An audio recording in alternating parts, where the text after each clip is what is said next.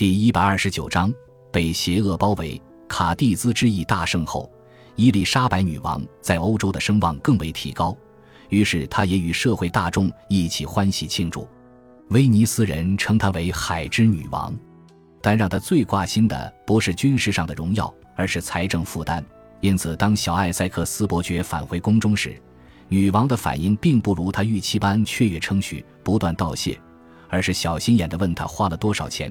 急切地想要知道他投入的资金换得多大一笔收益，小艾塞克斯伯爵只好承认女王早已料到的一切，什么也没有。事实上，大多数的钱都用来支付给手下了。伊丽莎白女王勃然大怒，表示她早就知道，除了她以外，每个人都赚到钱了。最后，仍不情不愿地付了两千英镑薪水给他，并要求他之后的如实归还。让他生气的还不只是金钱问题。他也相当嫉妒小艾塞克斯伯爵的成功，以及成功为他自己在宫廷人士间带来的人气，他因此变得相当没有安全感。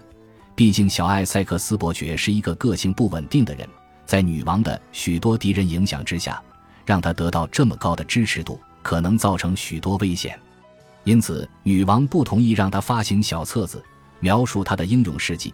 当部分人士建议发起全国性的感恩行动时，女王坚持只有伦敦得以庆祝，她无法忍受别人称赞她，在枢密院会中甚至刻意贬义她的军事策略，但小艾塞克斯伯爵全都承受。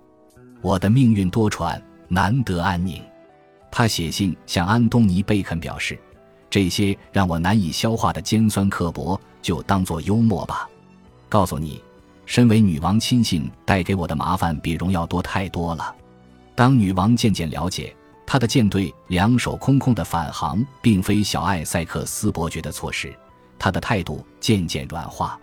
在一次枢密院会议中，尽管伯利男爵反对有人提议让小艾塞克斯伯爵从卡蒂兹之役中得到应得的利益，但女王严厉地斥责他，吼道：“亲爱的财政大臣，无论你是害怕还是爱戴，你对小艾塞克斯伯爵阁下的心意都超越了我。”你是个恶棍，是个懦夫。伯利男爵早就经历过女王这种突如其来的爆发，而女王的态度吓不到他。他向小艾塞克斯伯爵透露自己的处境左右为难，日渐衰弱。虽然最痛恨伯利男爵的安东尼·贝肯表示感谢神，但小艾塞克斯伯爵仍写信给他以表达怜悯之情。尽管如此。他过去与塞西尔家族的恩怨情仇再度浮上台面，变成更加难解的课题。法国大使就发现，这件事导致宫廷内斗严重。只要是财政大臣那一侧的人，就是小艾塞克斯伯爵派系的敌人。小艾塞克斯伯爵掌握了女王与枢密院，积极参与各式各样的国家事务。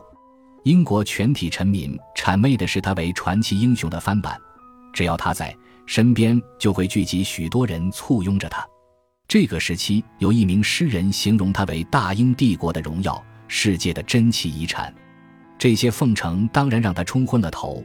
弗朗西斯贝肯于是劝他，尽可能的不要踩到皇室特权的界限，并向女王表达最诚挚的忠诚，并要他放弃追求军事成就与派系斗争，投身于枢密院士应尽的义务。同时，请求女王指派他担任悬档已久的长喜大臣一职。如此一来，他便能得到监督国务大臣的特定权利。但小艾塞克斯伯爵变得比过往更冲动、固执，根本听不进这些聪明睿智的谏言。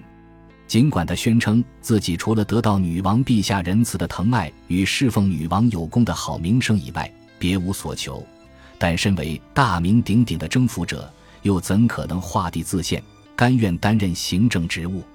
此时。菲利普国王正为卡蒂兹之役的挫败气得跳脚，于是宣布要以暴力手段对英国展开报复，并下令增建船只，盼能派出比1588年的无敌舰队更庞大的海军队伍。连续三年，英国夏天都出现暴雨，导致农作物欠收与饥荒，食物价格高居不下，地方上出现不满的声音，甚至出现暴动。伊丽莎白女王下令要政府制定出紧急措施，提供食物给穷人，但这一年的冬天有许多人饿死街头。政府宣布周三与周五是饥饿日，要有钱人断食，再将省下来的钱捐出来疏解当地饥荒。遭到军队解雇的士兵与水手们，让地方上的劳力市场扩张，刚好碰上贸易量大幅下滑。地方上的治安法官不断反映，许多地区都出现无业游民组成的暴力集团。此时，约翰·哈林顿爵士再度失宠，这不只是因为他花心。还因为他写了一本书，名为《大阿斯的行变》。这本书名一语双关，地点出他的全新发明——马桶，又称为厕所。他知道女王对于气味非常敏感，于是他送给女王这本书，推荐女王将她的新发明安装在里奇蒙德宫。伊丽莎白女王因此而恼火。除了这本书在粪便学上描绘的太过详细外，这本书用有点风趣又带有诽谤意味的文字，点了几位公众人物的名，其中包括女王至今依然难以忘却的莱斯特伯爵，也是个中原因。女王拒绝赐予哈林顿爵士书本的发行权，但哈林顿爵士却公然反抗他，一年内甚至出了三版，导致他再度被女王赶出宫去。哈林顿爵士加入了爱尔兰战争，并从爱尔兰写信给女王。请求女王的谅解，他的表情告诉他，女王有意将你拉拔为亲信，但他认定你会用它来写讽刺短诗，进而影响整个宫廷。有人听到他说：“这个搞不清楚状况的小诗人，我的轿子若能恢复清醒，远离女人戏谑与愚蠢的念头，才有资格回到格林尼治来。”预料到西班牙可能于是年夏天入侵。小艾塞克斯伯爵于一五九七年初向女王施压，让她再度外出征战。尽管女王的态度开放，但对于该采取什么样的进攻策略与谁该担任指挥官，都无法下定决心。二月份时，小艾塞克斯伯爵称自己生病，伊丽莎白女王赶忙前往他的病榻前。此举治疗效果奇佳，但接着又因为女王坚持要他与莱里爵士一同指挥舰队。他的病情又怪异地再度加重。两星期以来，他一直躺在自己的房里。伊丽莎白女王显得十分激动，两人发生争执的宫廷传闻不胫而走。女王宣布：“我要故意与他唱反调，挫挫他的锐气。”时，证实了这件传闻。女王表示，哈林顿爵士那固执难搞的个性，必定是遗传自他的母亲。当女王再度拒绝指派他的朋友罗伯·希德尼爵士。登上武港同盟战舰，反而将这个荣耀赐予他的仇敌科巴姆勋爵时，小艾塞克斯伯爵更感光火。贝肯建议小艾塞克斯伯爵策略性的退出宫廷运作，因此他迅速痊愈，并表示要前往威尔士的领地。此举让女王派人去召唤他，一切再度归于平静。伊丽莎白女王总算同意让他成为女王的陆军与海军中将与准将。并封他为军械统领。女王坚信不需要太多的花费，他一定能成就与卡蒂兹之役相同的胜利。这次塞西尔家族也支持他的行动。小艾塞克斯伯爵抛弃了过去所有的妒忌。四月份时，邀请他们与莱里爵士到艾塞克斯宅邸共进晚餐。餐间他们达成了共识，形成了以共同利益为基础的友好关系。六月初。小艾塞克斯伯爵与塞西尔家族说服女王重新接纳莱里爵士。女王将华德莱里爵士召唤到跟前，告诉他可能会恢复他皇家卫队队长一职，让他能一如往常地大胆踏入女王寝宫。那天晚间，女王亲切地邀请他一起出外骑马，但他始终无法恢复女王往昔对他的宠信。到了六月底，小艾塞克斯伯爵欢天喜地地离开了女王。启程前往海边监督出航的最后准备工作。就在他要出发前的两星期，两人交换了情感满意的书信，不断的互道珍重再见。小艾塞克斯伯爵称他为最亲爱、最受人敬重的君主，并告诉他，言语也无法形容我的真心意。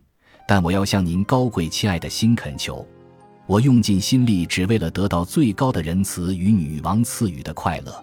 我对女王陛下的牵挂。比任何臣子对君主来的更多。女王于是制赠礼物给他，为小艾塞克斯伯爵专属的客舱打造了一幅女王绘像，并告诉他，若事情发展不如预期，他就该记得，只要尽了全力，就不用害怕被责怪，我们也不会严格的抨击你。”小艾塞克斯伯爵感谢女王恩赐一封信件，让他感受到最神圣的灵气。